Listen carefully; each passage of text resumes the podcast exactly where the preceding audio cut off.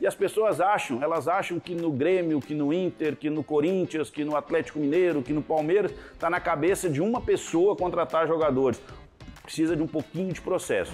O Hendrick, ele chega no Palmeiras, ele é captado em Brasília com 11 anos. E ele chega para jogar na Sub-11 do Palmeiras. Uhum. E ainda com 11 anos, a gente coloca ele na Sub-13. Eu paro na frente dele, sacudo a cabeça assim, Tcheco, nós temos que ir embora, cara. Acho que ele não ouviu nada que eu falei, nada. Mas ele levantou a cabeça e me falou assim: Cícero, você ainda vai ser campeão brasileiro, eu não vou ser mais. E começou a chorar e eu me emociono toda vez. Tu já descobriu porque nós perdemos em 2008? Eu acho que no mês de setembro, quando a gente perdeu o William Magrão, a gente, se o time que eu te citei já tinha cinco jovens da base, dois captados no mercado de uma forma, né, com valores muito abaixo, a gente não tinha um estofo muito grande. Ou se você chegasse agora, no fim de 2023, e dissesse: presidente, vamos implantar o primeiro centro de dados do futebol brasileiro. Vamos nós mesmos gerar os nossos dados em vez de comprar ferramentas externas. E esse teu presidente te dissesse: vamos. Você seria feliz lá? Você precisaria vislumbrar alguma outra coisa fora? Porque é lá, é lá nesse clube verde, branco, lá de São Paulo, que a gente tem a liberdade para cada ano estar tá incutindo mais ferramentas e mais elementos em busca do futebol total, do futebol de conceitos. Fala rapaziada, beleza? Estamos começando mais um assado para esse conteúdo que vocês sabem, toda segunda e também nas quintas-feiras, de vez em quando, né? A gente está aqui fazendo carne e trocando ideia. E hoje a gente está em um outro cenário, né? Você sabe, a gente está fazendo essa mini temporada aqui no Litoral Gaúcho porque tem algumas personalidades muito interessantes do futebol passando o verão no litoral do Rio Grande do Sul. E a gente hoje está recebendo um rapazito do Sul que está fazendo um sucesso gigantesco no Palmeiras. Então, antes a gente apresentar o Cícero Souza, para a gente poder trocar uma ideia, lembrar dos tempos do Grêmio, que também tem tempos de Grêmio, tem coisa legal por aí. Faz o seguinte, te inscreve no canal, a gente bateu mais de 400 mil inscritos neste ano de 2023, esse ano que passou. A gente quer para este ano 500. Você que nem o Palmeiras, tá? Ganhar, bater todos os recordes. Pensamento grande, né? Pensamento é grande, tá? Então, vamos lá. Então te inscreve agora, tá? Recém começou, aproveita e já te inscreve no canal. E durante o conteúdo, claro, deixe seu comentário e o seu like, tá bom? Tá bonito o nosso estúdio aqui no sul, não tá? Ficou legal, né? Valeu a galera da ProHub que montou aqui toda a estrutura pra gente. E agora a gente vai fazer a nossa vinheta do assado e voltamos com Cícero Souza, gerente executivo do atual campeão brasileiro. Beleza? Então vamos embora.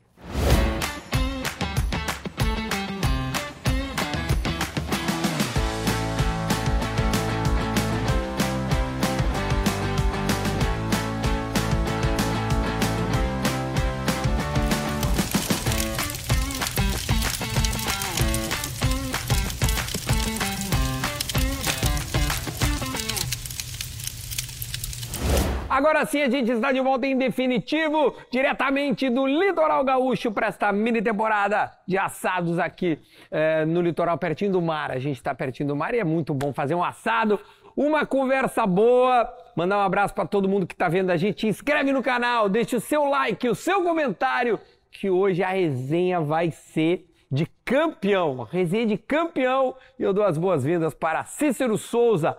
O homem é uma múmia Quantos títulos nacionais tu tem nos últimos oito anos?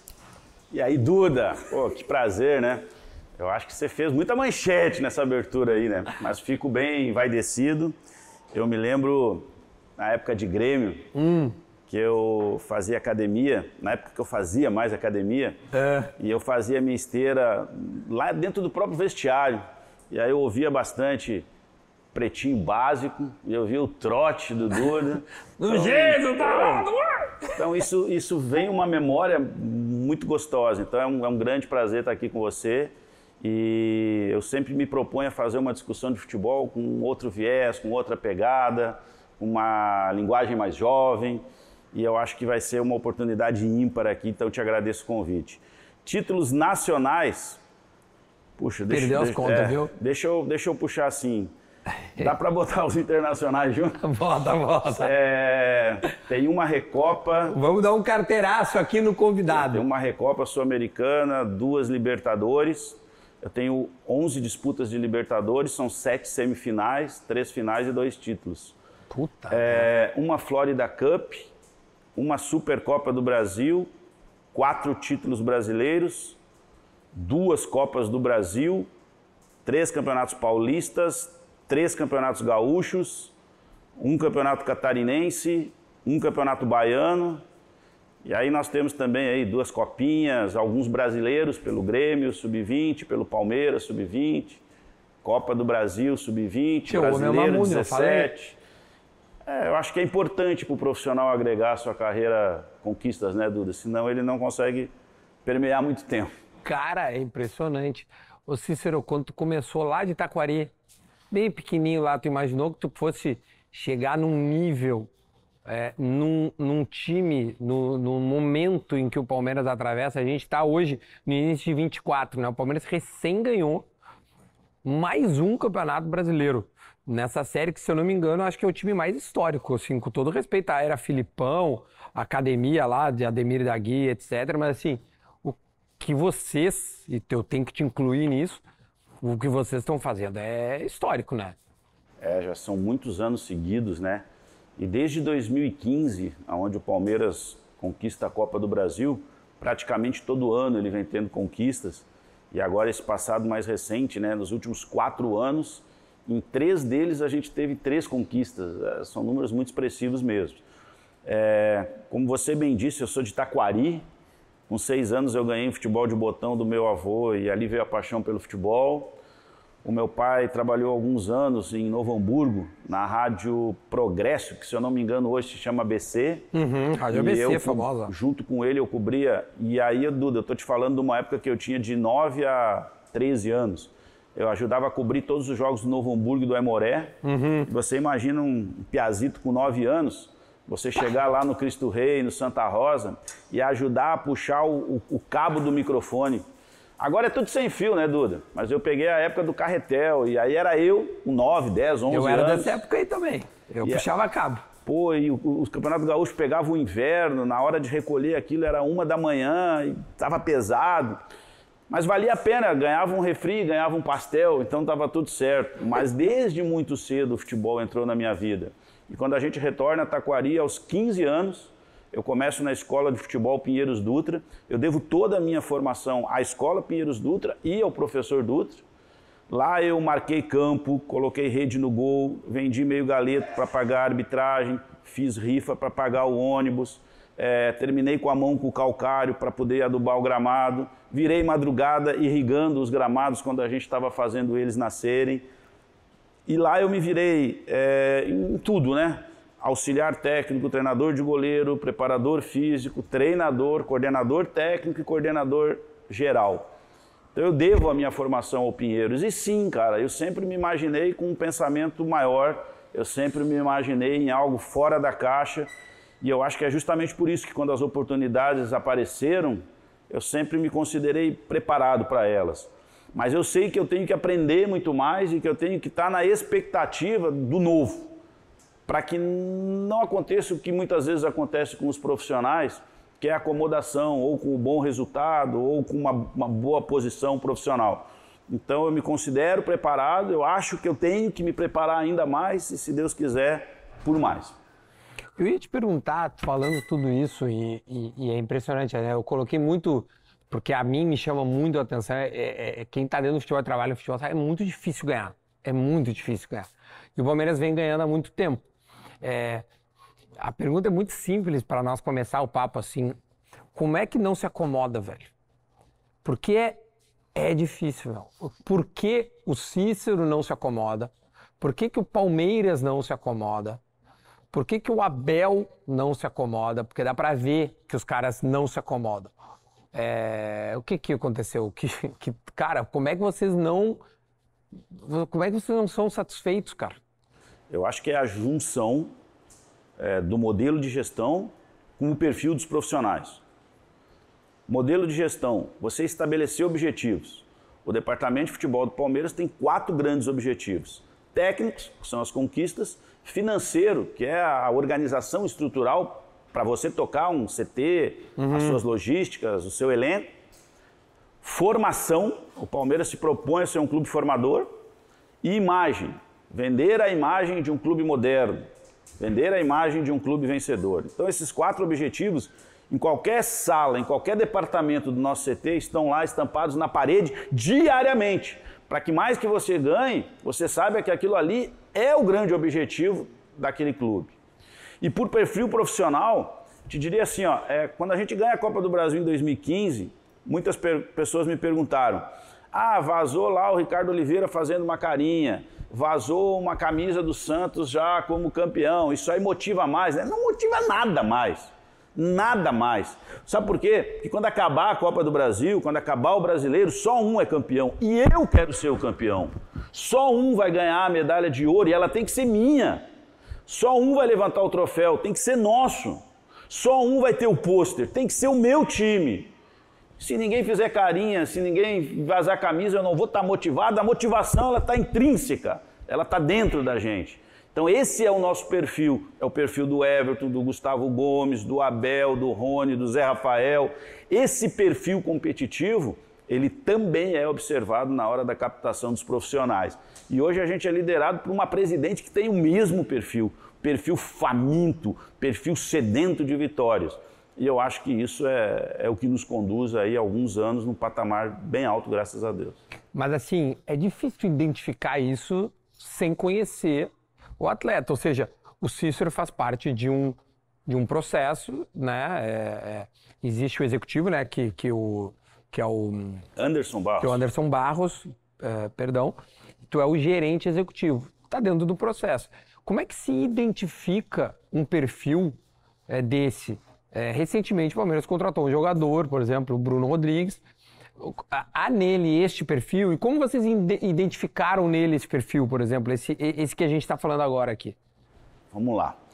Por que, que os grandes clubes precisam de um diretor executivo e de um gerente de futebol?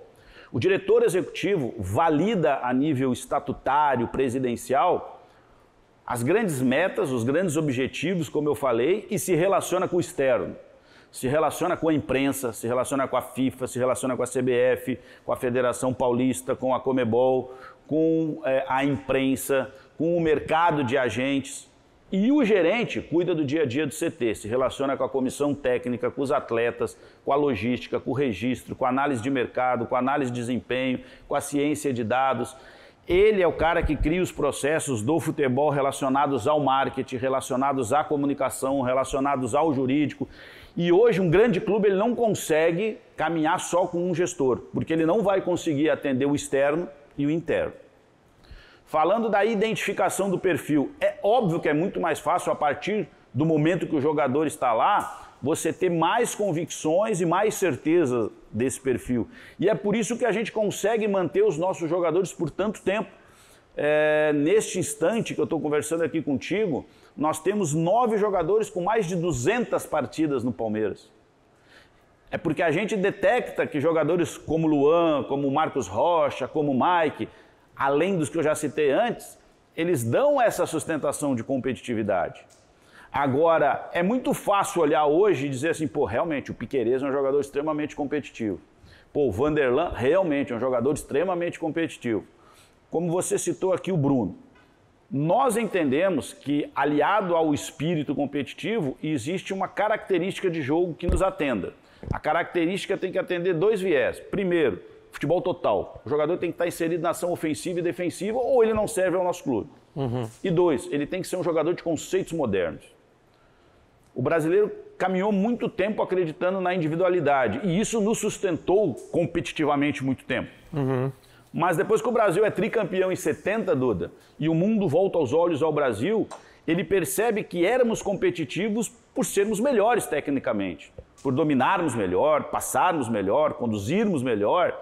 E ele entendeu que ele precisaria de algumas gerações para desenvolver a sua técnica. Afinal, o brasileiro nascia com uma bola. era considerada a pátria de chuteiras, o país do futebol. Os jovens dos 6 aos 12 anos, na década de 70, jogavam diariamente, 3, 4 horas, é, com o mais velho, com o mais novo, de pé descalço, de que chute, na chuva, na grama. E isso trazia a resolução dos problemas do jogo e o desenvolvimento da sua técnica. O europeu, percebendo que gastaria algumas gerações para ser técnico, criou outra escola, a escola de organização coletiva, a tática. Uhum. Criou outra escola, a da valência física, para tirar o espaço da nossa técnica. E me parece que o brasileiro ele acredita ainda só nessa questão individual. A gente individualiza um esporte que é coletivo. E no perfil do Palmeiras, a gente quer jogadores de conceitos coletivos, que acredite na amplitude, na profundidade, na compactação, nas transições. Então, não só o Bruno, mas como todos os jogadores e Todo mundo que trabalha lá, o Cebola, o Rogerião, o Abel, o João Paulo, o coordenador da base, possui esse perfil de acreditar tanto no futebol total quanto nos aspectos e nos conceitos coletivos. O, a identificação desse perfil, que é o que a gente está falando, ela, é, ela, ela parte. Ela, o, o Palmeiras, pelo jeito, há processos muito definidos. Né? É, não deve ser um cara. Cara, ah, aquele cara do Cruzeiro lá, Aquele cara é bom lá, hein, de trazer. Não acredito que não seja assim. Não. O processo da análise de mercado ele funciona da seguinte forma no Palmeiras. Temos full time em sala dois analistas de mercado. Hum. Se passa a eles esse conceito macro do futebol total e dos conceitos modernos. Tá. Então, que a identificação vai ocorrer em cima desses dois quesitos. A eles são entregues 17 observadores. Quem são esses 17 observadores? São funcionários do clube são os olheiros do clube, os auxiliares técnicos do clube, é, os treinadores da base. Toda vez que chega uma comissão técnica, Aí, existe uma nova reunião de alinhamento da característica por posição. Então, o Abel escolheu um dos seus auxiliares, que junto com o Andrei Cebola, participam da formatação da caracterização da posição. Então vamos lá, um lateral. O que, o lateral precisa na fase defensiva? Compor bem a linha de quatro, não esgaçar muito o lateral em relação ao zagueiro, uhum. induzir o adversário a jogar para fora e não para dentro, uhum. e no terço final ofensivo. Então é feito um planejamento de características por posição. A partir disso, cada semana, os dois analistas de mercado distribuem dois jogos para cada um dos 17 observadores. Então temos 34 jogos analisados naquela semana com o nosso viés.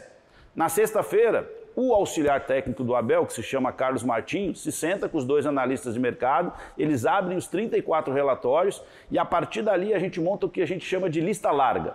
A gente escolhe os principais jogadores que mais se destacam nas nossas características. E toda última sexta-feira do mês, o próprio Abel, com o executivo Anderson Barros, uhum. com o Andrei Cebola, com o Carlos Martins, os dois analistas de mercado, eles enxugam a lista para três nomes, que chamamos de time sombra. A partir daí, tanto o executivo Anderson quanto os dois analistas de mercado começam um processo de decupar a operação quem é o agente, tempo de contrato, valor de multa, lesões na carreira, histórico de rede social, entender o que, que é a prioridade desse jogador, o que, que é o foco desse jogador, entender quem está ao redor dele é, atrapalha ou ajuda a sua carreira. Veja que o processo é complexo e as pessoas acham, elas acham que no Grêmio, que no Inter, que no Corinthians, que no Atlético Mineiro, que no Palmeiras, está na cabeça de uma pessoa contratar jogadores precisa de um pouquinho de processo. E ainda assim, tem alguns momentos que ele vai ser falho, porque o futebol permite isso. Mas quando você tem muito processo e muita clarividência, você vai trazer personagens que pelo menos têm a característica do teu jogo. Nós temos alguns jogadores que talvez a performance a gente queria que fosse ainda maior, mas ainda assim eles têm 55 jogos, eles têm 60 jogos. E isso é pela característica de jogo e pelo perfil que é detectado. Mas tu tem noção que não é todo clube que é que tem esse processo. Né? Tenho noção. Infelizmente a gente carrega muita militância estatutária no Brasil. Uhum. A gente carrega muitos regimes de trocas de presidente constantes e isso não permite aos clubes estabelecerem os seus processos e na primeira falha existe um outro processo e na primeira falha um outro processo. Na realidade, nunca tem o processo. Mas, ô Cícero, sabe que uma coisa que o Palmeiras é, que me chama a atenção, e pode ser que chame das pessoas também a atenção, é, é, a, é a maneira assertiva de se, de se dar o fim do ciclo. né? Há jogadores que, que, que terminam o ciclo, né? É, a gente viu em vários times, às vezes, né? Eu, eu, eu, vou dizer no próprio Grêmio, o time que eu torço, às vezes, o time de 17 tinha um que outro jogador que, de repente, já teria que ter terminado o seu ciclo em algum momento e, e, se, e se segue com o jogador. Palmeiras, por exemplo, cara, eu vi uma coisa muito, muito clara. O Felipe Melo, por exemplo, no Palmeiras, me parece que terminou o ciclo dentro do clube. Mas, pô, vai lá e depois no Fluminense ainda é campeão de uma Libertadores, né? Então, tipo, será que tinha acabado o ciclo mesmo ali? Pode ter acabado não como jogador, mas um ciclo interno e tal. Como vocês conseguem serem frios o suficiente? A pergunta é muito mais emocional do que com razão. Porque acho que às vezes há razão para vários times. Mas como se ser frio para poder é, é, aplicar a, a dispensa, a transição. como é que o Palmeiras faz esse trabalho? É, um ciclo tem início, meio e fim, né? E tão difícil de detectar, talvez, o término, também é de detectar o início. Eu me lembro do Abel falando que o Hendrick precisava ir na Disneyland um ano e muita gente não entendendo o que ele queria dizer. E depois todo mundo dando razão para que, olhando o passo a passo do Hendrick, uhum. de ser lançado na equipe, de entender que ele tinha que oscilar, de virar titular e chegar à seleção brasileira, pô, com dois títulos brasileiros já, ele tem 17 anos e tem dois títulos brasileiros. Pô, então quando o cara falou isso da Disneylândia lá atrás, ele sabia, o clube sabia o momento certo de iniciar o ciclo. E os inícios e os finais de ciclos, eu acho que se você olhar ele só pela individualidade, eu falei isso antes, a gente normalmente individualiza um esporte que é coletivo você tende a errar. Se você olhar o macro, se você olhar a floresta inteira, você tende a acertar. Porque não é porque uma árvore esteja boa que a floresta vai estar boa. E também não é porque uma árvore estiver ruim que a floresta vai estar ruim. Agora, a participação dela nesse ecossistema, naquele período e no período futuro, é uma avaliação interna que você tem que fazer. E que você não deve externar muito seus porquês, não. Porque quem no futebol não fica no time, não é aproveitado, não é titular, tende a buscar muitas respostas e muitas vezes elas são mais simples. A do Palmeiras é essa, é a busca da coletividade. Nós queremos que o indivíduo que esteja lá tenha condição de dar o máximo rendimento possível para aquela coletividade. E nas renovações, você falou do Felipe Melo, é que acabou o contrato do Felipe Melo. Uhum. Ele é um, Mas poderia ter pô, sido renovado, né? É, mas havia a possibilidade de novos ciclos se iniciarem. E dentro do ecossistema apareceram os meninos que deram sequência. E ele nos Não, entregou o Murilo demais. Tava, tava, tava, tava, né? É, mas que... o, o, Felipe, repara, do, a gente começou aqui a falar do, do caráter competitivo. Não é escancarado isso muito, nele? Muito, muito, muito. Cara, o que, esse, o que esse cara deixou germinado é incrível. E tecnicamente é um cara que faz ação ofensiva e defensiva? Faz. Pronto. A partir do momento que termina um contrato e você tem os meninos chegando e ocupando esse espaço, a vida seguiu. Ele é tão competitivo que ele consegue é, continuar ganhando os seus títulos e graças a Deus a gente consegue ganhar os nossos. Mas a gente não pode se apegar a A, B, C ou D. A gente tem que sempre entender o ecossistema. Não, eu, eu, eu usei o, o, o Felipe, cara, é até um exemplo positivo, né? Porque pós-Palmeiras ele eu poderia, por exemplo, dizer um, um, um cara que não teve o mesmo sucesso, o William Bigode. Ele termina o seu ciclo no Palmeiras e não, e não teve sucesso posterior, né? É, enfim, teve os problemas dele lá, pessoal, do, do, do, do, negócio lá, mas beleza. Mas é muito essa. Isso me chama atenção. O Palmeiras sabe a hora de encerrar um ciclo. Eu acho o Praz foi um cara de, que. E de iniciar também. Não, perfeito. Eu acho que o início também. Eu lembro que até a comentarista, a, Ana Thaís Matos, disse, ah, ele tinha que voltar para o sub-20, né, o Hendrick. Pô. Mas olha só, o Hendrick, ele chega no Palmeiras, ele é captado em Brasília com 11 anos. E ele chega para jogar na sub-11 do Palmeiras. Uhum. E ainda com 11 anos, a gente coloca ele na sub-13. Quando o Hendrick tem 12 anos, ele joga na sub-14 do Palmeiras. Quando ele tem 13, joga na sub-15. Quando o Hendrick faz 14, ele vai à equipe juvenil, sub-17.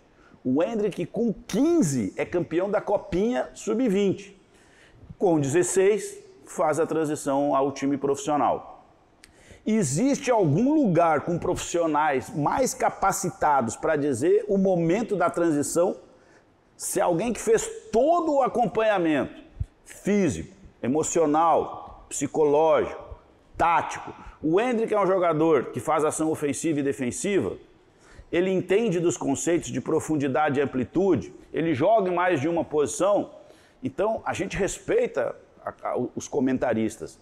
Mas se a gente parar para ouvir quem não está lá dentro, está tudo errado. Pô, nós estamos lá acompanhando passo a passo. Eu sei quem é o seu Douglas. É o pai do Hendrick. Eu sei o que, que ele pensa, o que, que ele fez até hoje para proteger a vida de atleta e até em geral do seu filho. Eu tenho essa relação com ele, o Palmeiras tem essa relação com ele.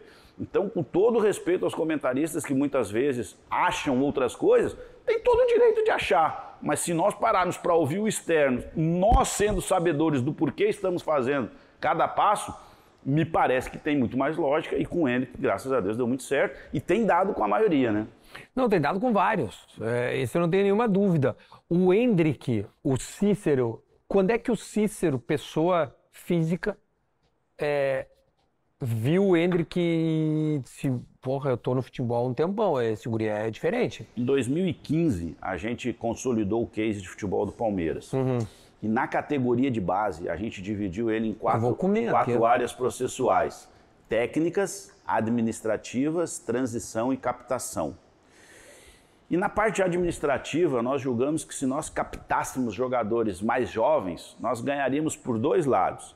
Mais tempo na formação, principalmente imputando essas ideias de futebol total e conceitos modernos, é, na formação do homem, pois a gente poderia dar bom exemplo para ele durante muito tempo, quanto, e aí que a gente vai chegar na, no, no viés comercial, na participação econômica. Quanto mais cedo eu capto um jogador, mais eu tenho de participação econômica dele. Então, ainda em 2015, é, o nosso coordenador de base, João Paulo Sampaio, entra na nossa sala. Na época, o gestor era o Alexandre Matos, eu como gerente, e nos traz esse conceito de alguns jogadores mapeados pelo Brasil para se trazer ainda com 11 anos. Com 11 anos. O fato é que o Ministério Público não autoriza o alojamento de jogadores menores de 14 anos. E o que você precisa fazer? Trazer toda a família. Precisa dar moradia, estabelecer emprego. E, e é validado um processo para o Hendrick, é, através do coordenador da base, João Paulo Sampaio, que até hoje é o mesmo coordenador. Então, naquele momento. Esse é o que veio do Vitória? Sim, sim. O João fez um trabalho muito assertivo. Jogadores como Hulk, Isso. Davi Luiz, Gabriel Paulista, né? no Vitória e a, a nomenclatura do Palmeiras, graças a Deus, se estende também. Então, em 16, 17, a gente conhece bem o Hendrick, a gente tem o hábito né, de dividir lá no departamento de futebol é, as principais imagens das categorias de base, divulgar pelas paredes os resultados, e o nome Hendrick aparecia sempre como nos artilheiros. Até que com 15 anos ele se estabelece no sub-20 e eu acho que a partir daí todo mundo começa a conhecer mais. Mas então a, a maneira como a gente conheceu ele e percebeu o talento dele foi bem prematura. Ele tem, eu não sei te responder o dia exato que você me pergunta, Sim. mas ele tem o prisma técnico e o prisma físico. É muito difícil encontrar essas duas características tão em alto nível no mesmo jogador. E ele as possui acho que tem um futuro brilhante. Não é à toa que o Real Madrid está pagando o que está pagando. Não é à toa que com 17 anos ele tem dois títulos brasileiros profissionais. Todas as outras categorias ele já ganhou brasileiro, Copa do Brasil. E não é à toa que com essa tenra idade ele também já foi convocado para a seleção brasileira. E fala três línguas. Porque já, foi ao Real Madrid nas férias e aquele vídeo viralizou o mundo, ele no vestiário e tal quando ele dá um oi pro Bellingham, ele fala: E aí, estrela? Tipo, ele já tem nome dentro do Real Madrid, né? Tu, a gente, puta, depois a gente vai, vai falar as coisas de Grêmio, mas é, é, é, eu adoro falar de futebol, assim, porque o Palmeiras é um case muito bom de se falar, porque é um case que deu certo, né? É tão bom de falar de coisas boas.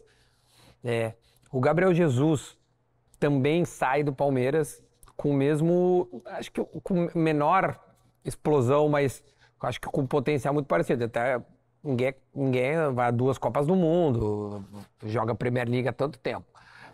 Quando, quando surge o Hendrick, a comparação deve ter sido internamente imediata é, entre os dois ou não? Não. Até não, não tem muito essa pauta, porque você comparar os jogadores em si já é muito difícil, porque o futebol tem muitas características, né? É muito uhum. abrangente. Agora, quando os dois vão à seleção, quando os dois têm conquistas, quando os dois são vendidos de uma forma né, bem, bem prematura, é normal que o externo venha e traga algumas comparações. Eu te diria assim, quando se chega no Palmeiras com esse case em 2015, o Gabriel Jesus já estava lá. Uhum, é. E ele foi captado com uma idade um pouco maior. Então, talvez, é, se esse processo atemporalmente fosse um pouquinho depois, conseguiria se colocar ainda mais trabalho no Gabriel Jesus. Mas falar o que do Gabriel, né? O Gabriel, ele é campeão da Copa do Brasil em 15, ele é campeão brasileiro em 16. É, o Gabriel Jesus é um cara que, que sistematicamente Joga representa... Joga a Copa de 18, de 22. E representa a formação do Palmeiras na seleção brasileira. Agora já chegam outros jogadores também. Então a gente é muito agradecido porque talvez ele tenha sido a menina dos olhos que fez o mundo perceber que o Palmeiras se tornaria um clube formador. Fato que até então não existia. Não existia essa característica dentro do Palmeiras. E o Gabriel Jesus traz esse holofote. Mas a gente não procura comparar os jogadores com o Gabriel Jesus. E queira Deus que muitos consigam ter essa trajetória dele, né? Você recebeu uma ligação do Pepe Guardiola. Quer vir para o City? Tomara que outros consigam receber ligações parecidas. É, não, né? não, é muito foda. É, é, é, porque o Gabriel recebe muitas críticas do externo, né? E, e certamente o interno é, vê ele de outra forma, né?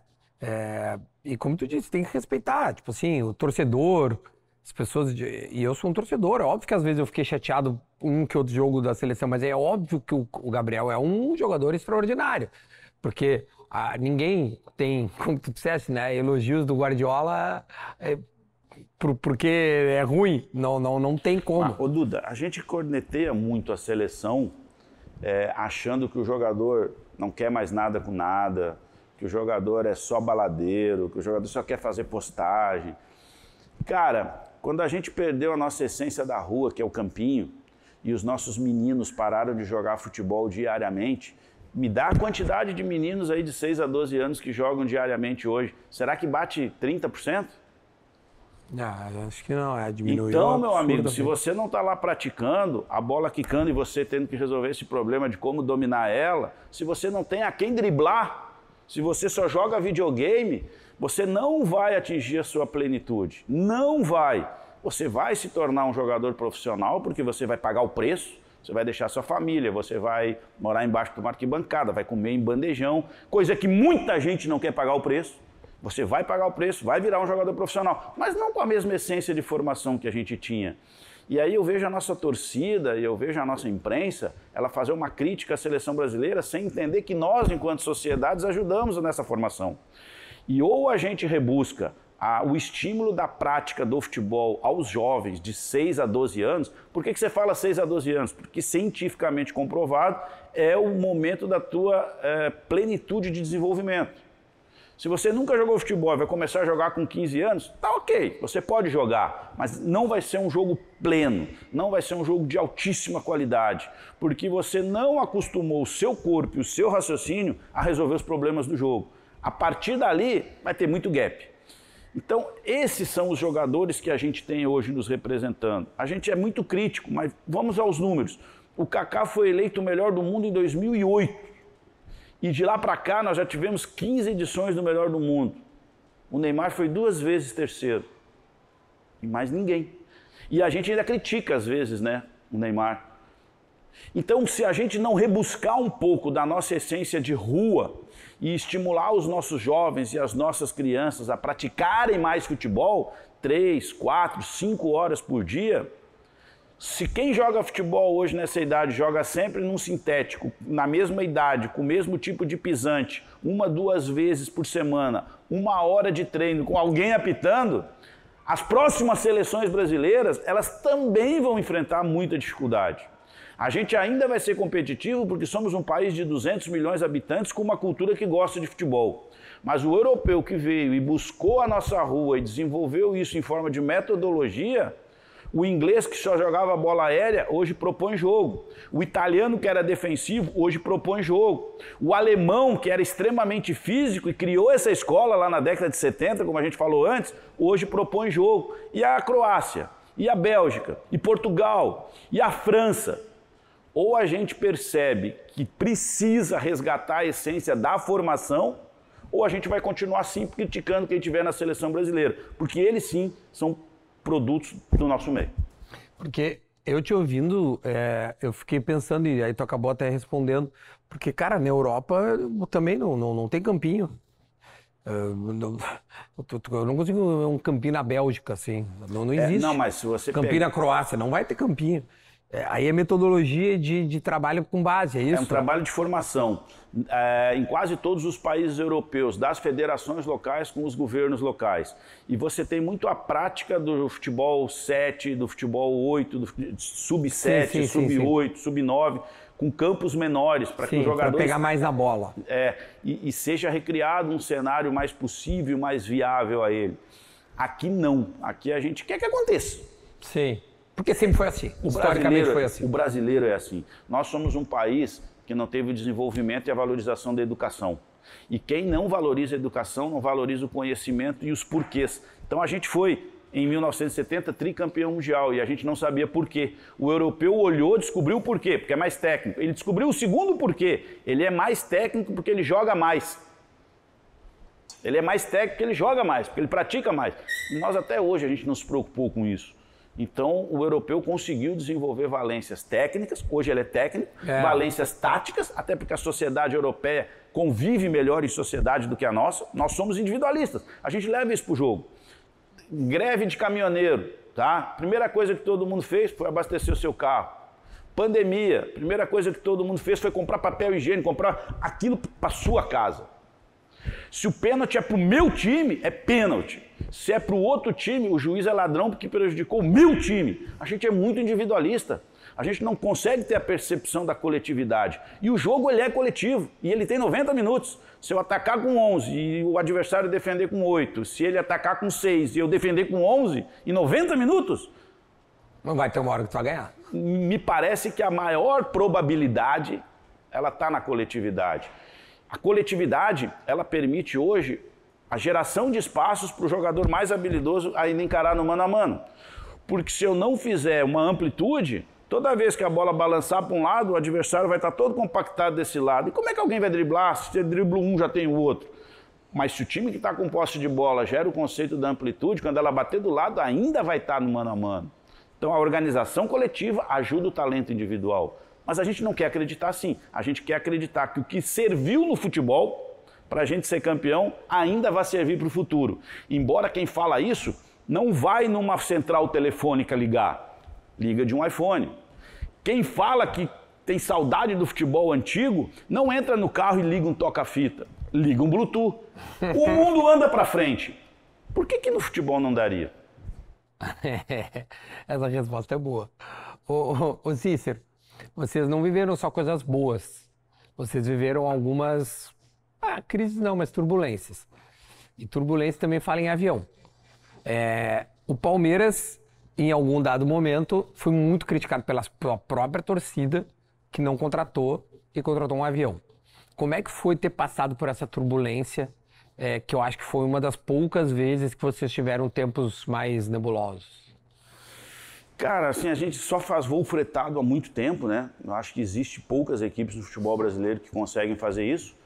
Só que a gente não conseguia, mesmo sendo fretado, customizar o horário que a gente queria. Então a gente precisa ir para Fortaleza. A gente liga lá nas três grandes companhias aéreas, ó, a gente precisa chegar no hotel lá em Fortaleza às 19 horas, que é o horário do jantar. Uhum. Para isso a gente tem que pousar às 16h30, às 18h30, para isso a gente tem que sair de São Paulo às 15h30. Não, não consigo, só posso te largar uma aeronave aí às 17 Então, isso te atrapalha no teu planejamento de preparação para o jogo. Uhum. Olha, eu quero servir tal comida. Não, não dá, é só isso. Ó, eu preciso que os meus jogadores tenham três poltronas. Bah, não consigo customizar dessa forma. Enfim. Várias coisas aconteceram. Agora a gente faz tudo assim. Agora a gente escolhe o horário, a gente escolhe a comida, a gente já começa a recuperação de um jogo visando o próximo dentro da aeronave. Tudo se tornou mais fácil. O despacho do material, tudo se tornou mais fácil. As críticas em relação a isso, eu não as entendo e eu não posso as comentá-la. É impossível, é impossível para mim não conceber que um time alto nível hoje não queira fazer a sua logística da melhor forma. Então eu não consigo comentar algo diferente disso. Não consigo. Não, se você for viajar aqui agora, tu vai escolher a tua melhor viagem. Possível. Imagina para você organizar um time de futebol. E hoje nós podemos. Sim. Então para mim não existe não pensar isso. Quantas contratações? É, que não contratou. Bom, o, o, avião, acho que tu respondeu. É, é, inacreditável alguém reclamar. Eu também acho. Eu, eu penso assim. Eu teria um orgulho é muito grande cultural. se eu tivesse um avião, cara. É, acho que qualquer time brasileiro cara, queria ter, né? Incrível. Contratações. Eu acho que a crítica, só um parênteses, acho que a crítica não é de ter um avião, é de substituir. Comprei um avião em vez de comprar dois meia esquerda, alguma coisa assim. Mas o avião, ele não, não é do Palmeiras. Ele é particular da presidente Leila Pereira. Uhum. Ele não é do Palmeiras. Ela é da presidente. Ela que cede o avião ao Palmeiras. Então, um momento que ela deixar de ser presidente pode ser Pode que ser. o Palmeiras deixe de ter os, essa comodidade exclusiva. Pode ser. Pode ser. Pode, Pode ser. ser. Quanto às contratações, se nós temos quatro objetivos, que é sermos competitivos, e estamos sendo, é, objetivos financeiros, de respeitar o limite financeiro, talvez aí você entenda às vezes alguma não contratação. Formação, talvez você entenda aí alguma não contratação. Por que, que você vai contratar se você já tem em casa? E o objetivo de imagem, né? Não entraria aqui. Mas se você tem claro os seus objetivos e você consegue se manter competitivo, você consegue financeiramente não dar o passo maior que a perna e, acima de tudo, consegue lançar jogos que você quer ser formador, isso te responde um pouco. Na minha opinião, essa questão da contratação, ela mais te distancia da estabilidade do que te aproxima. Porque contratar, contratar, contratar, contratar, contratar, cara, você contrata um cara de um milhão, um salário de um milhão e entrega para ele um voo que ele vai viajar às quatro da manhã. Um voo que ele não vai poder botar uma bota de recovery, então para o próximo jogo ele não vai se recuperar. Você entrega para ele que ele não tem no CT um bom quarto, ele tem que terminar o treino, ele tem que ir para dentro de um ônibus, esperar o cara que vai fazer gelo, o cara que vai treinar falta, o cara que vai dar entrevista, para daí sair todo mundo para um hotel.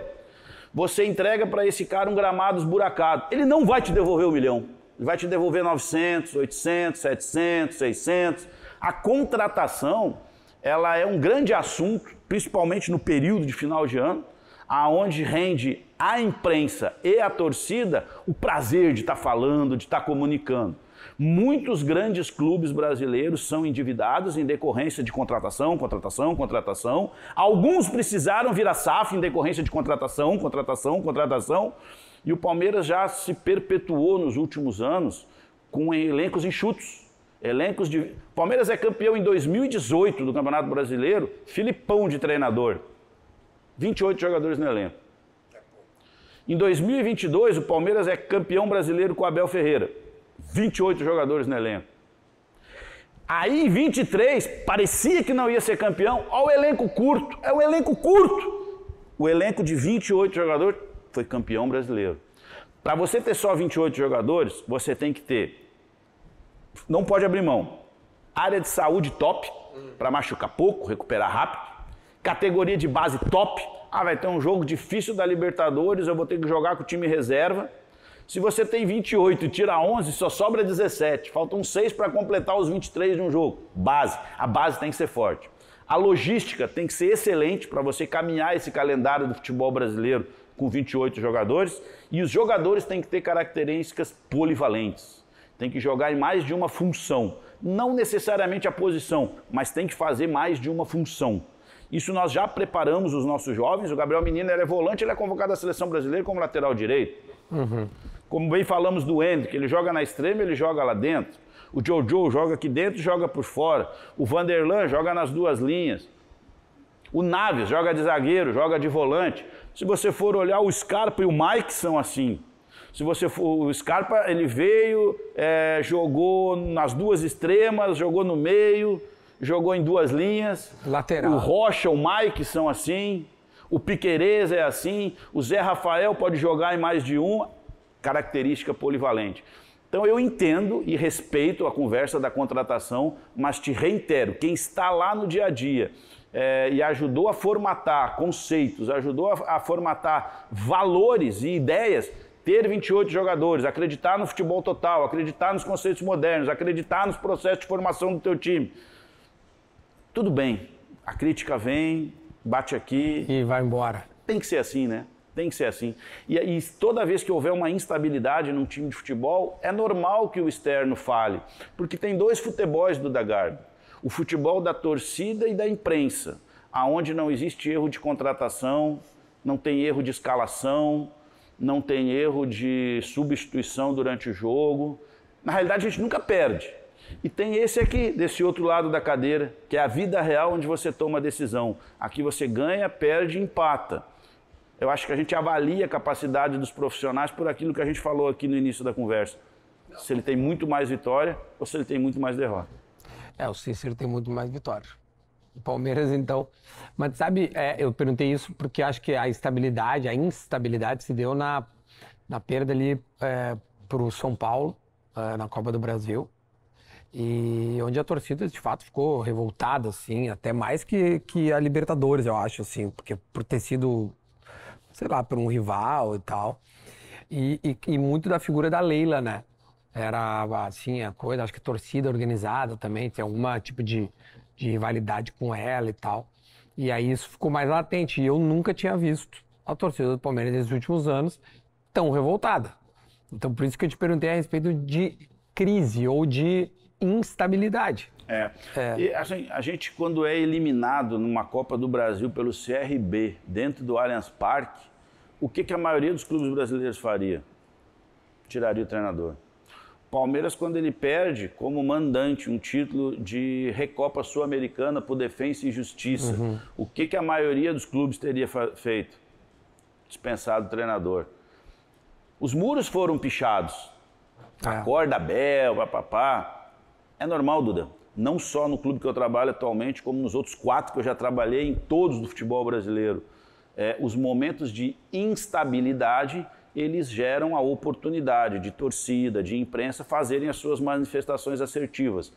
É normal, cabe a nós que estamos internamente ou ouvirmos o externo ou seguirmos baseado nas convicções, baseado naquilo que nos trouxe até aqui. E o Palmeiras tem se perpetuado por ouvir o que está lá dentro.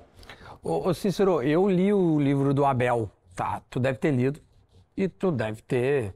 Bom, tu convive com o livro do Abel, né?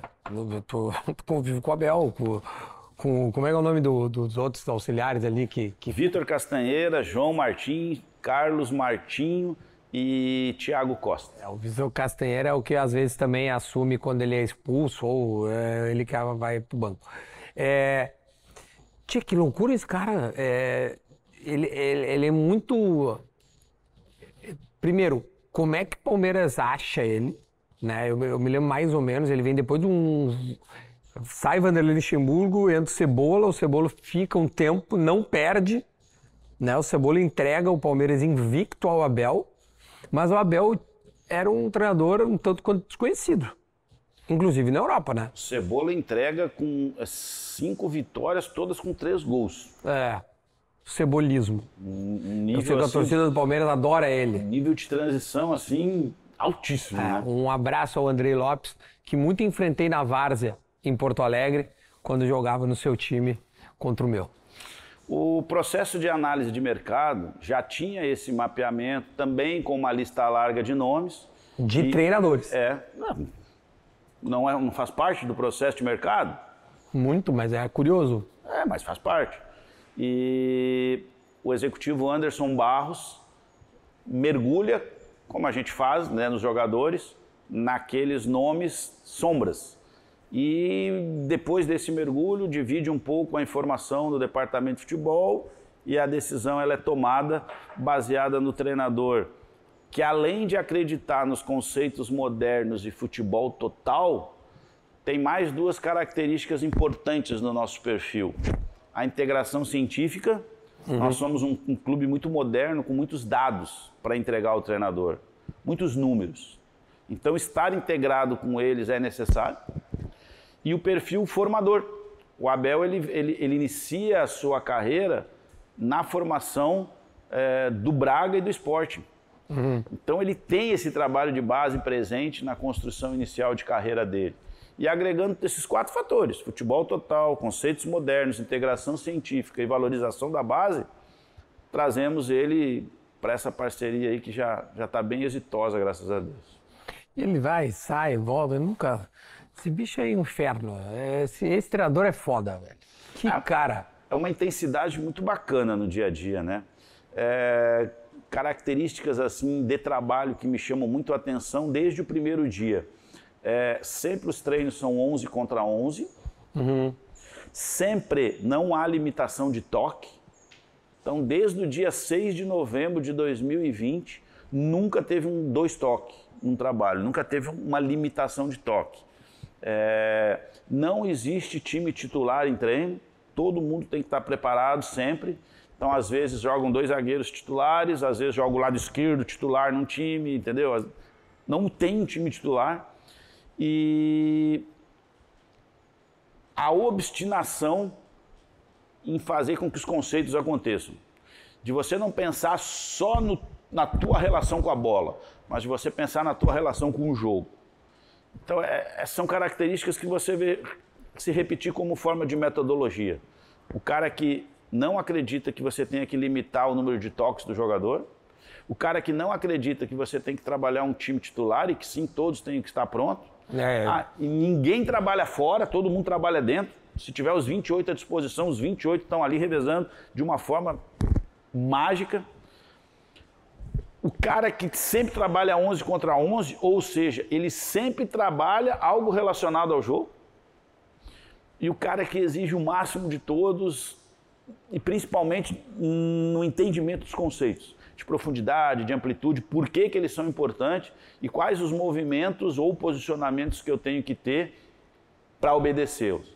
Então é é muito difícil você atingir essa plenitude que ele tem, assim, de, de comando de e treino essa é a obstinação anual de ganhar, cara.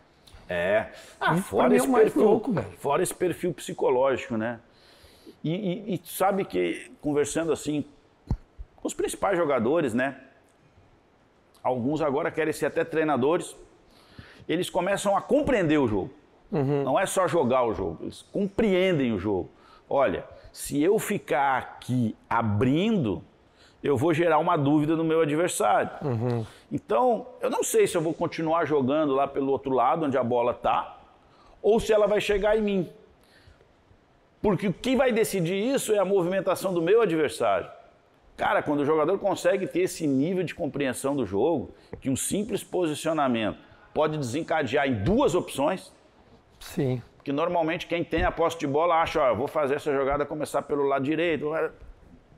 Mas vai ter um adversário, né? Não, me impressiona também uh, com o que, o que vocês fazem, é, também assim a, a, a frieza, sabe? As, um exemplo, assim, eu lembro, acho que no Campeonato Paulista o, o Palmeiras apanha, uh, acho que é de São Paulo, toma uma... Não, desculpa, perde para o Santa, acho. São Paulo também, não? Os últimos dois paulistas, é, o de 2022, a gente perde o jogo é, de ida da final por 3 a 1 para o São Paulo no Morumbi e recupera de 4 a 0 a Isso, volta. Tá. E agora em 23 a gente perde o jogo de ida do Água Santa de 2 a 1 e também vence por 4 a 0 o jogo de volta. E Duda, tanto o jogo contra o São Paulo quanto o Água Santa foi a única derrota em 22 e em 23. Em casa. Não, a única derrota do campeonato. Ah, tá, do campeonato. Passamos o campeonato invicto. Perdemos só o jogo de ida da final, tanto em 22 quanto em 23. Não, é a frieza com que o Palmeiras trata o jogo é impressionante, assim. É, agora em 23 o, o, o, Grêmio ganha do Palmeiras na arena. Eu lembro que foi muito difícil, foi um jogo dificílimo. Foi 1x0 o gol do João Pedro, de esquerda ainda por cima. Um gol. E, e, e a, só que, cara, o Hendrick é, teve chance. Todos os jogadores do Palmeiras tiveram uma cabeçada incrível, acho que do, do, do Rafael Veiga dentro da área, assim. Mas, assim, a, quem tava vendo o jogo tinha a, a to, parecia muito que a qualquer momento o Palmeiras viraria o jogo, tamanha tranquilidade que o Palmeiras tem. Não foi só contra o Grêmio, essa é uma característica de vocês, né? É uma coisa que eu queria só te dizer que tu sabe, mas... Acho que o jogo do Botafogo foi antológico. O jogo do Botafogo é, é um jogo histórico. Acho que ele, ele é um jogo histórico. Tem um jogo que sintetiza essa frieza Exatamente. que você tá falando, é esse. E também, é, neste campeonato, nós fomos o time que teve o maior número de conclusões, né? É o time que se faz mais presente na área adversária com rotas diferentes de ataque. E jogos assim, constantes e consistentes, nos permitem a ter o melhor ataque do campeonato, a ter o melhor saldo do campeonato e fazer algumas goleadas que foram muito importantes. O saldo poderia ter sido decisivo, né? Sim. Goleadas, você prefere lembrar 1x0 aqui, eu prefiro lembrar o 4x1 lá. É verdade, que, que o Grêmio não veio a cor da bola. Que foi um jogo, assim, de altíssimo nível, como outros que o Palmeiras fez no É, era, e, é eu, eu, te lembrei o, a vitória, óbvio, mas, mas sem dúvida, eu lembro, e, esse jogo foi um jogo que, que o Soares não foi lá, que o Grêmio é, sai ganhando 1x0, a gente empata 1x1, um, um golaço do Bitelo, e, cara, segundo tempo é uma roda. O Palmeiras mete 3 a 0 e, e assim, sem, sem, sem fazer esforço. Modo Palmeiras de jogar, assim, com uma frieza, parecia que tava. A, a, né, é impressionante a maneira com que o Palmeiras joga. Deixa eu. Tem, tem outras passagens tuas, não, não é só de Palmeiras que vive o Cícero, e a gente estava conversando aqui e tu me deu umas ideias muito boas, né? E tu passou pelo Grêmio, que foi teu. É o teu clube formador, dá pra dizer assim? O Grêmio? Eu diria que o meu clube formador é o Pinheiros, né? De Itaquari, porque são 17 anos. Sim. E lá, você fazer. O meu último ano, em 2005, existiam oito funcionários e a gente tinha 12 mil reais para fazer a coisa acontecer. Eu me lembro bem desses números. Então, a dificuldade te forma. Então, para mim, o meu clube formador é o Pinheiros de Taquari, a escola de futebol Pinheiros Dutra. É lá onde realmente eu, eu criei as minhas ideias e as necessidades me transformaram no profissional que eu virei. Porque no Grêmio a gente estava conversando e tem vários assuntos legais. Tem alguns que eu, que eu queria abordar, tem uns bem até bem né, complicados, entre aspas. Acho que o, entre o Max Lopes e o Eli Carlos na, na Libertadores é um caso bem, bem sério. Mas eu acho que tem um, um, um, um muito legal aqui, curioso. Bom, tu esteve no Grêmio de que época que época? Vamos, vamos pontuar dessa forma. Por causa desse trabalho da Pinheiros Dutra, né? Um trabalho de excelência no interior do estado, a categoria de base do Grêmio, através do Rodrigo Caetano, me faz um convite para vir ser supervisor do Sub-15 do Grêmio uhum. em 2006. Então eu faço o ano de 2006 como supervisor do Sub-15 e um cara que fica ajudando todas as outras categorias fazia de tudo. Em 2007, eu assumo a condição de supervisor da equipe principal e assim eu fico até a metade de 2009, quando então eu viro diretor executivo do Grêmio, é, o segundo semestre de 9, todo o ano de 10 e o primeiro semestre de 11. Essa é a minha trajetória, são quase seis anos de Grêmio que eu tenho muito orgulho de lembrar e que foi o grande primeiro clube que eu trabalhei. Porque tem, a, dentre as coisas que a gente colocou, né, tu foi o primeiro cara a trazer o Douglas, né, a tua gestão, entre aspas? Uma transação complicadíssima, porque o Douglas tinha sido vendido pelo Corinthians ao AS é, do Emirados Árabes meio ano antes. E o Douglas para o Al-Was representaria a primeira venda da sua história.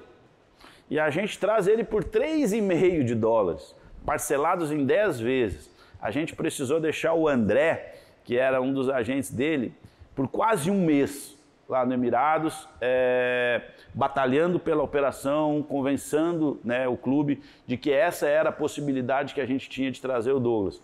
E graças a Deus ele chega, é, o Grêmio constrói ao longo da sua caminhada, principalmente no ataque que tinha Jonas e Borges Cara, ali, um né? ataque, né? muita inteligência cognitiva para se achar nos espaços.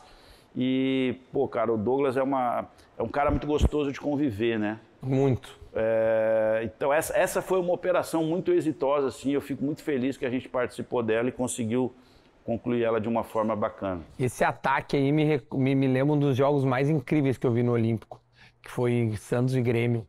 É, da, da, da, Copa do Brasil ali. Cara, uma virada absurda no jogo. 2 a 0 primeiro tempo.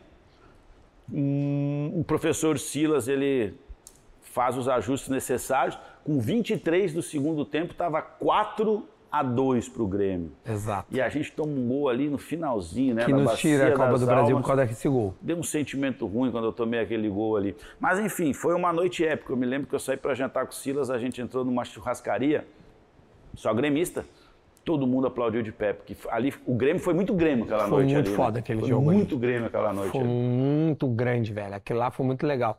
Tu participou do. do participou. Tu tava na época que o Mário Fernandes estava no, no, no Grêmio. Sim, toda. Cara, o Mário Fernandes, esse dia veio um Reels muito engraçado, que o Mário Fernandes é o jogador mais, vamos dizer, controverso que tem. Então, tipo assim, ele, ele é convocado pra seleção e some.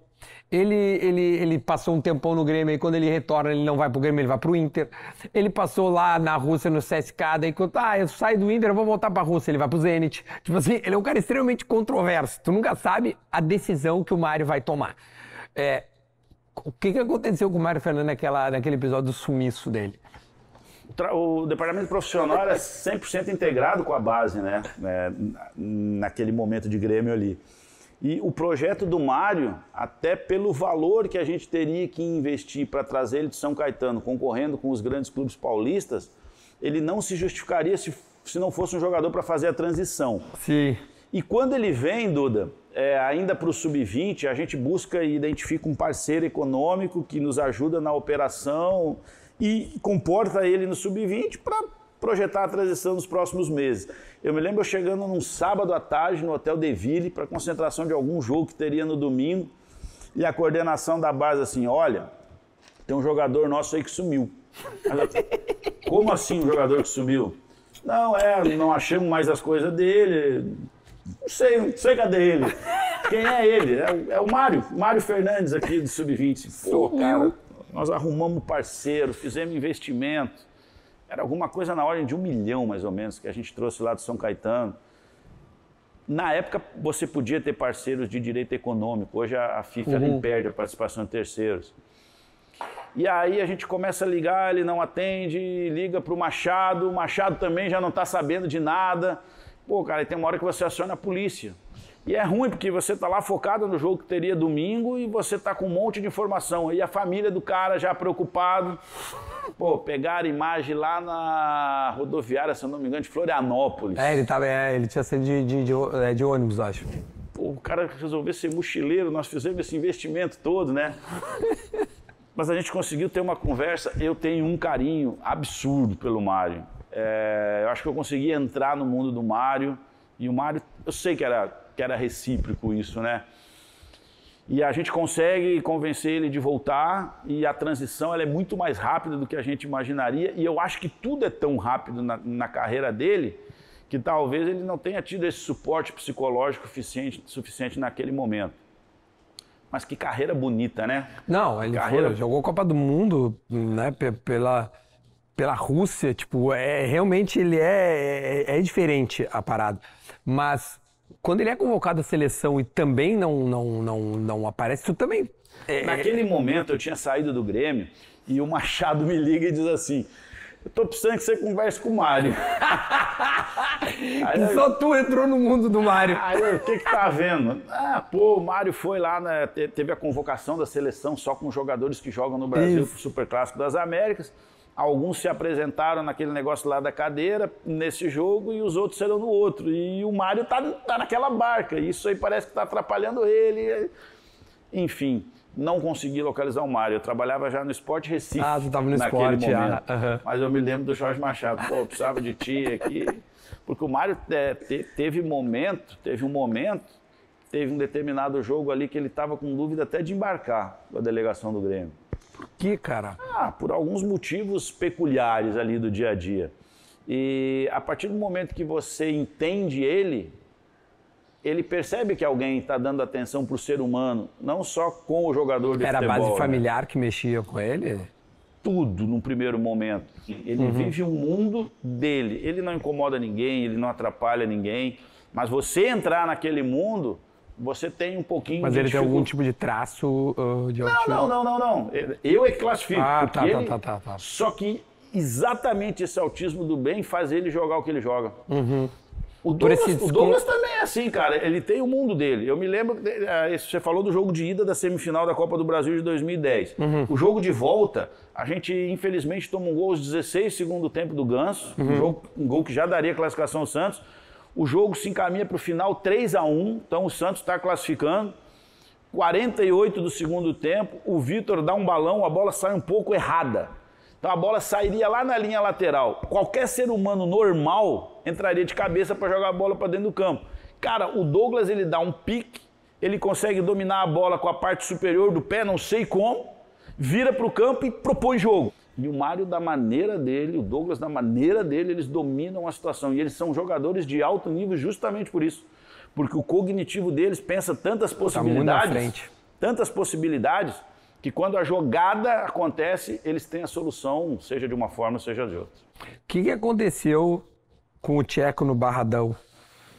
É uma das histórias mais emocionantes que eu peguei no Grêmio. O brasileiro de 2008, a gente caminha a maior parte do tempo dele na liderança do campeonato.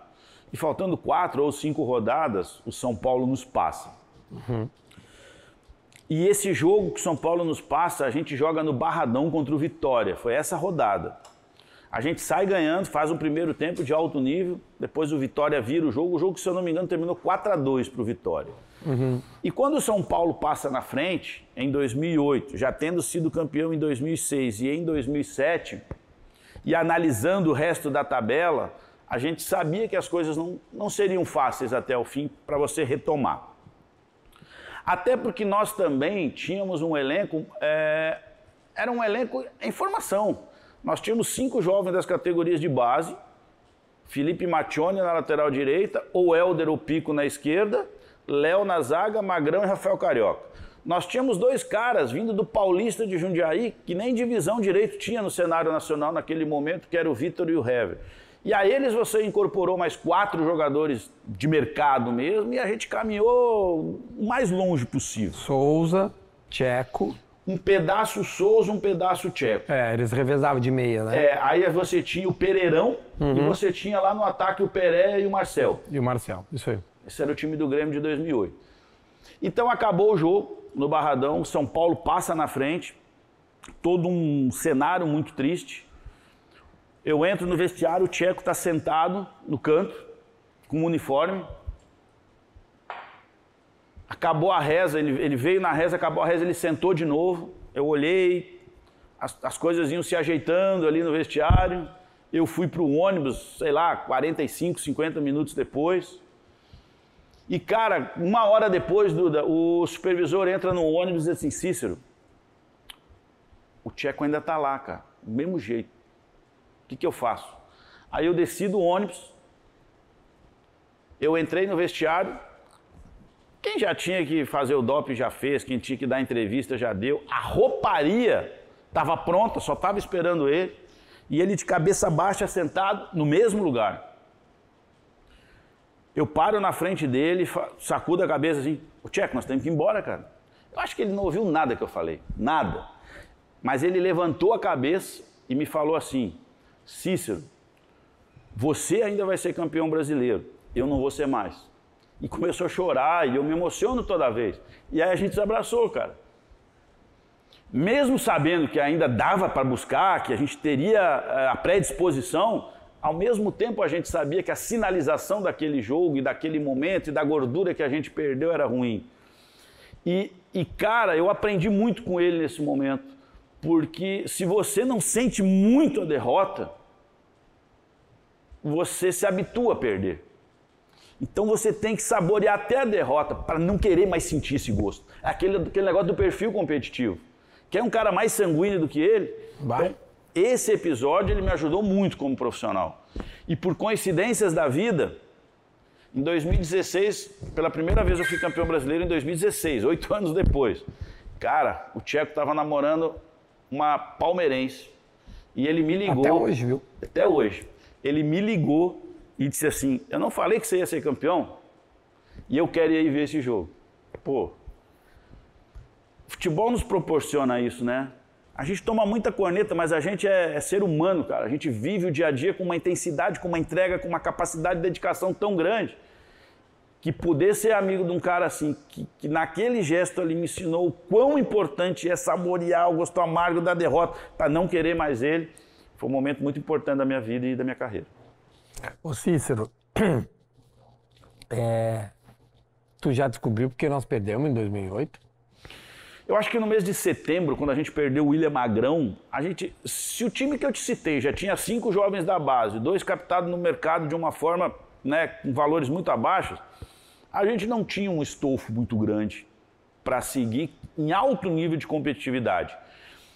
A gente, o Grêmio foi remontado em 2006, vindo uhum. da batalha, foi remontado em 2007, remontado em 2008. Você ficar acertando ano após ano, então eu acho que o vice-campeonato brasileiro foi o máximo que a gente conseguiu chegar. E eu fico muito com o que a torcida fez no último jogo no, no Antigo Olímpico. Ela aplaudiu o time.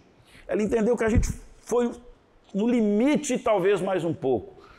Quando você acredita que dá e perde no fim, é frustrante. Mas se fizermos uma análise geral, é, o time que já era bicampeão brasileiro e estava bem consolidado, é, teve na reta final, como o Palmeiras teve agora em 2023, a capacidade de dar o sprint pela leitura que fez da competição. Eu ouço muita coisa, né? É, eu acho que teve eleição aqui. Ah, a eleição entrou no vestiário. Não, não entrou. Os profissionais não entrou o vestiário. Se alguém quiser falar. O Souza, okay, o Souzinha deu uma. Se alguém quiser falar, mas eu não. Não, o Souza não... reputou mais ao Celso Roth algumas escolhas erradas do que a eleição. É, eu, eu digo isso. O, no, no, mês de setembro, a gente perde o William Magrão uhum. e a gente não. Pô, o William fez um campeonato o William Magrão e o Rafael Carioca. É, eles é, se destacam Para quem estavam. É, não, mas era o primeiro ano que eles estavam se consolidando como titular, né? uhum. né? É.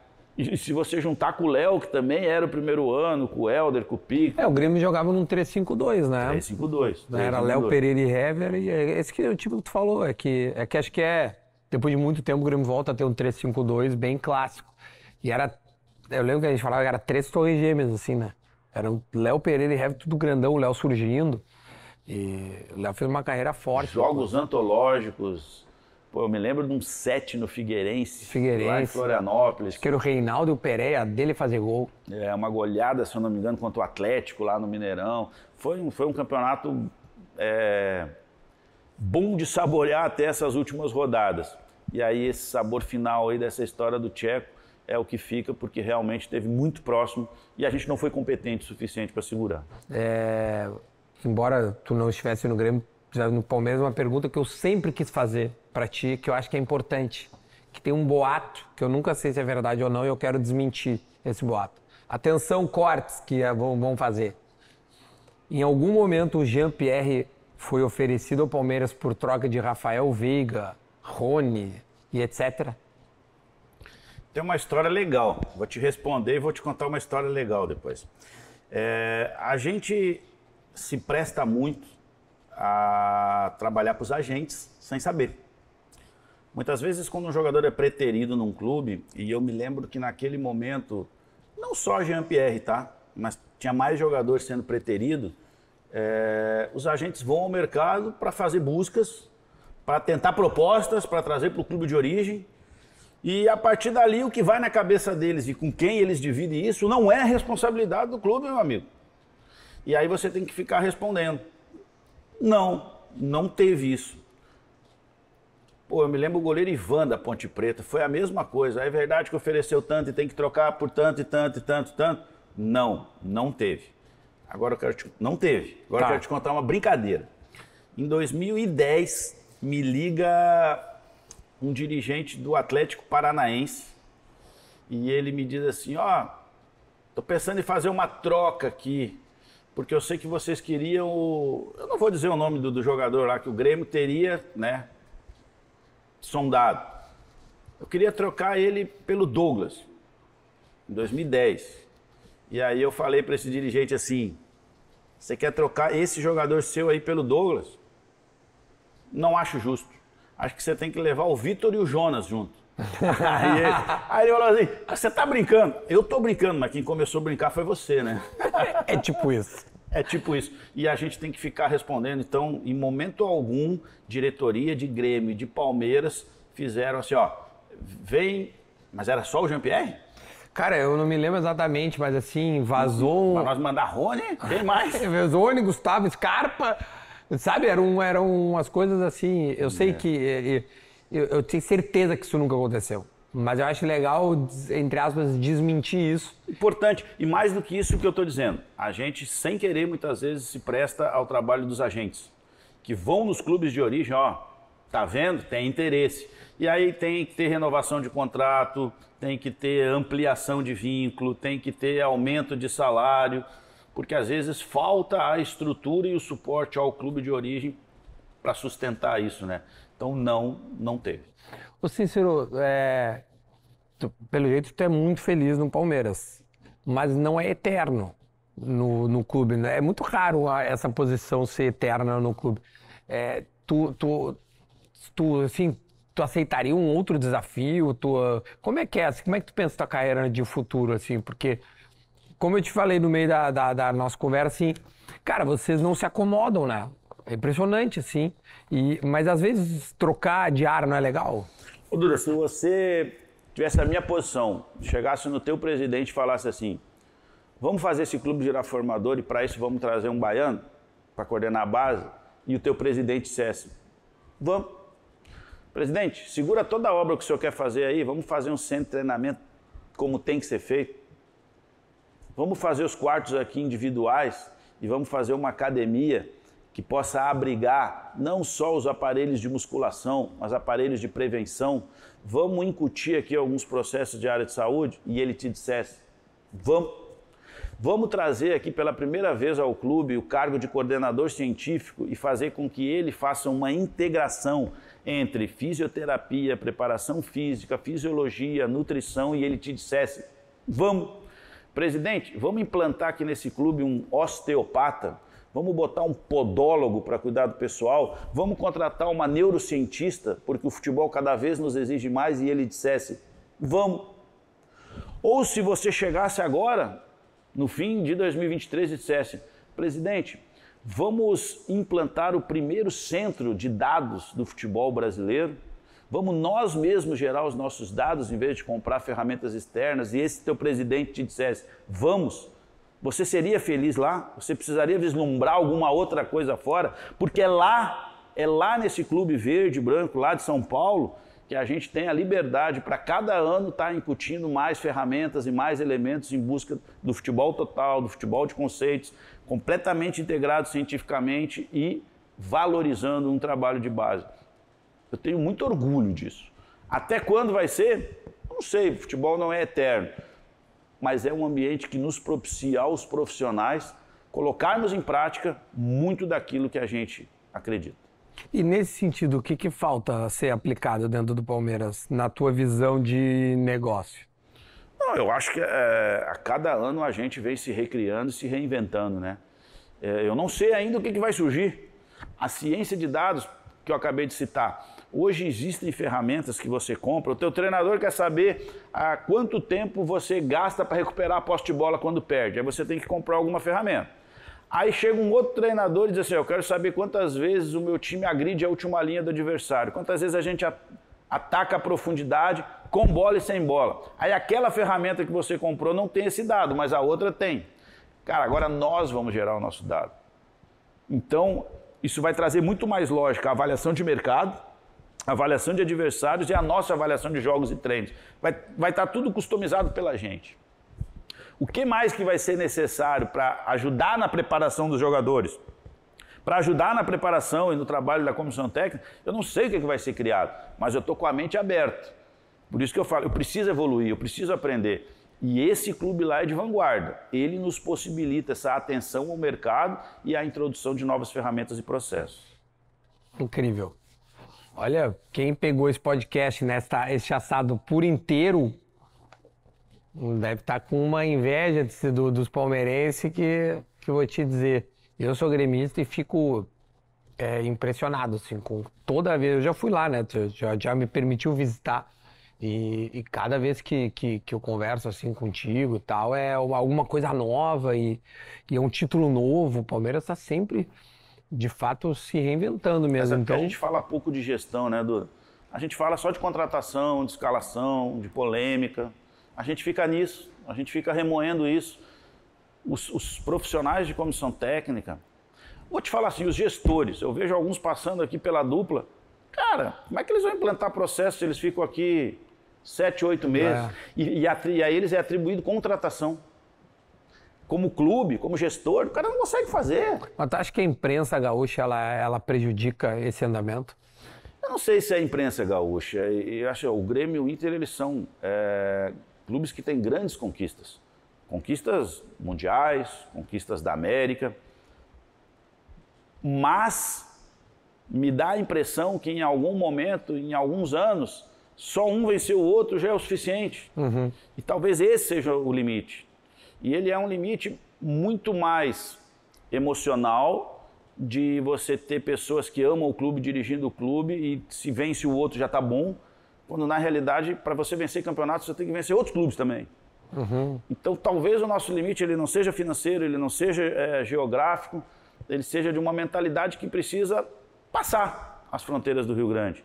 E eu não vou atribuir à imprensa isso. Não posso atribuir à imprensa isso. Não, a, a minha atribuição à imprensa era muito mais no sentido de cobrança excessiva, que já ouvi muita gente reclamar da, da, da, da cobrança excessiva aos profissionais que, que, que, que fazem o futebol do Rio Grande do Sul, seja não, o presidente, eu... seja o executivo, Ó, os jogadores. Trabalhei no Grêmio, no Criciúma, que dentro do estado de Santa Catarina é um clube extremamente tradicional, no Esporte Clube do Recife, que é um clube dentro do estado de Pernambuco gigantesco. Trabalhei no Bahia e no Palmeiras.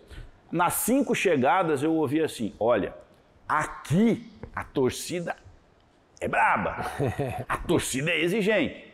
Nos cinco eu ouvi assim: ó, aqui a imprensa não tem dó nem piedade. Ela, Ela pega pesado. Nos cinco eu ouvi assim: ó, aqui a federação é contra nós. Nos cinco eu ouvi assim: ó, aqui a arbitragem é contra nós. Nos cinco eu ouvi assim: ó, aqui a noite é violenta. O jogador vem para cá, ele acha mulherada e coisa e tal. Sabe, como eu ouço isso em todos os lugares onde eu vou, na realidade eu acho que isso são muletas uhum. que as pessoas encontram para se apoiarem já projetando um insucesso. Então eu não acredito nisso. Eu não acredito que a imprensa, é, através da sua crítica, ela vá impedir o sucesso de alguém. O que eu acho é que a imprensa, no meu caso do executivo, ela não avalia um trabalho de executivo, ela avalia a contratação. Ela acha que gestor, que diretor executivo é contratador. E não é, e não é. Cara, tem a base, tem a área de saúde, tem a ciência de dados, tem análise de mercado, tem, mas tem a análise de desempenho, tem a gestão humana dos jogadores, o jogador que tem problema, o jogador que tem proposta, o jogador que fez, fez a transição, o jogador que é estrangeiro, tem as vaidades tem a gestão humana do dia a dia, tem o lado financeiro, tem o que passar para a nossa comunicação, quem é o jogador que eu quero, o que, que fazer ação com o meu marketing, como fabricar mais dinheiro. Pô, cara, é, é isso que eu, que, eu, que eu lamento da imprensa, que ela enxerga o executivo como contratador. Enquanto ela pensar assim, os clubes vão, vão ficar trocando muito o que eles acham que são contratadores e nunca vão ter processos implantados. E quando você começa um, troca para o outro, troca para um. Vou te dar um exemplo. Às vezes eu ouço a imprensa falar do Gustavo Grossi. Pô, mas o Inter não revela ninguém e não ganha nada. Cara, se você pega o cara com 11, 12, 13 anos, como a gente falou, você dá formação para ele. O que, que ele pegou aqui? Quais os jogadores que ele pegou? Se ele pegou com 11, 12, 13, esses caras vão aparecer seis, quando? 7 anos, daqui a 6, 7 anos. Sim. É, mas as pessoas não sabem, não têm essa visão. Elas querem que o cara que chegou aqui, ele capte jogadores com 18, 19. Esses caras já estão empregados, Duda. Esses caras já performaram. Os que são top já estão lá na seleção brasileira. O Real Madrid já comprou. Não, não é o Gustavo Grossi, ninguém que vai comprar. Então deixa ele trabalhar. Deixa ele ficar o tempo que ele ficou no River Plate para ver o que, que é formação, o que, que realmente é trabalho. É isso que eu falo. A crítica, ela às vezes não está respaldada pela realidade, porque ela é utópica. Qual é o jogador que esse cara vai contratar sem ter um, um, um estofo financeiro na categoria de base onde ele está, que já vai vir pré-pronto? É só fazendo um milagre. E os milagres até acontecem, mas eles são esporádicos. Os processos, eles são mais consistentes.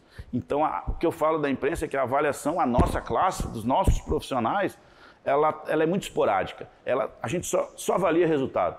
Quer que eu te dou outro exemplo? Tudo é resultado, tá, Duda? Um treinador que fica sentadinho o tempo inteiro e o time ganha. Pô, que cara equilibrado, treina bem pra caramba o time. Fica sentadinho no banco e o time perde. Esse cara é um morto, não passa alma pro time. O cara que não para na beira do gramado e o time ganha. Esse cara é sanguíneo, passa alma.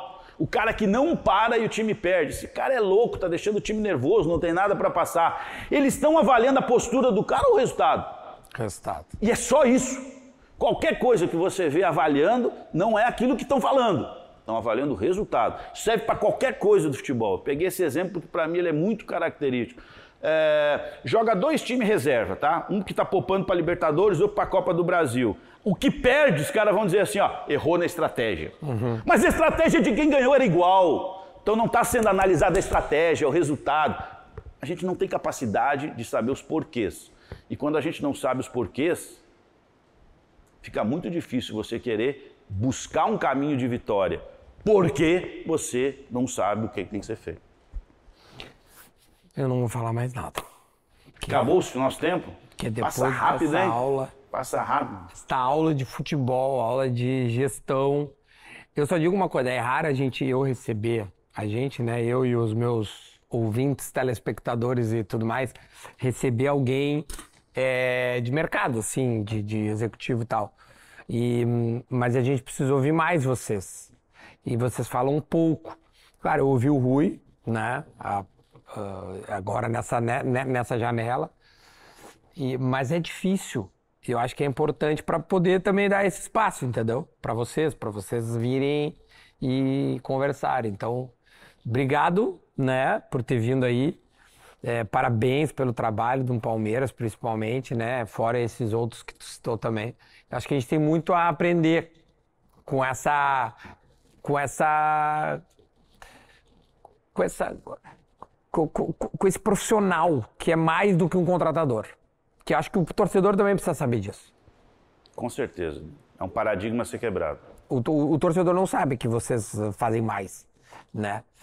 Eu acho que todo mundo é culpado também. Eu acho que também vai um pouco uma crítica construtiva de que vocês também precisam demonstrar um pouco mais o trabalho de vocês. Ô, Duda. Acho que aqui é um espaço legal. Ô, Duda, a, o meu telefone, nunca um jornalista, nunca manda assim, qual é a política de divisão de direitos econômicos que vocês têm na categoria de base? Se o cara chega com 20, se o cara chega com 11. Nunca! Todas as mensagens que eu recebo de jornalistas, ó, vocês estão trazendo fulano, todas, todas, todas. Se eu entrar numa rádio, se eu entrar numa televisão, aqui não é uma rádio, uma televisão, que é um podcast, é, um, o assado do Dagabe, a gente falou por uma hora e meia, você não me perguntou nenhuma vez se a gente está contratando alguém. Se eu entrar numa rádio, uma televisão, todas as perguntas vão ser assim, vocês vão trazer o fulano? tal jogador interessa, porque a gente fica só falando de contratação, escalação e polêmica. O futebol brasileiro é combalido, ele urge, ele tem a necessidade de uma grande revolução para a gente voltar a ser competitivo a nível mundial. E para que isso ocorra, a gente tem que olhar mais para frente do que para trás. É isso aí. Cícero Souza, que currículo, velho. Tô muito feliz. Meu, obrigado, velho. De coração, tá? Eu, eu adorei, velho, te receber de verdade. Sabe o quanto eu gostaria, né? Não é de hoje.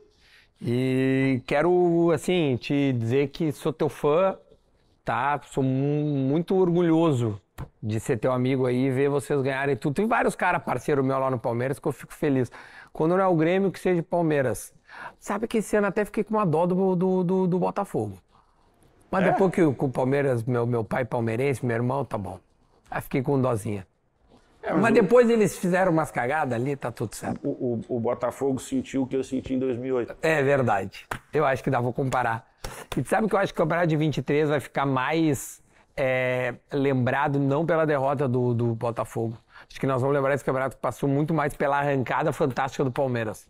Eu acho que tem mais mérito do que um demérito. O que o Palmeiras fez foi impressionante. É, eu acho que, que no momento que os outros negligenciaram a nossa consistência né, de jogo, falou assim, presente. É, é isso aí. Então é errado afirmar que caiu no colo. Eu brinco com meu pai, pai, caiu no colo, ele fica puto.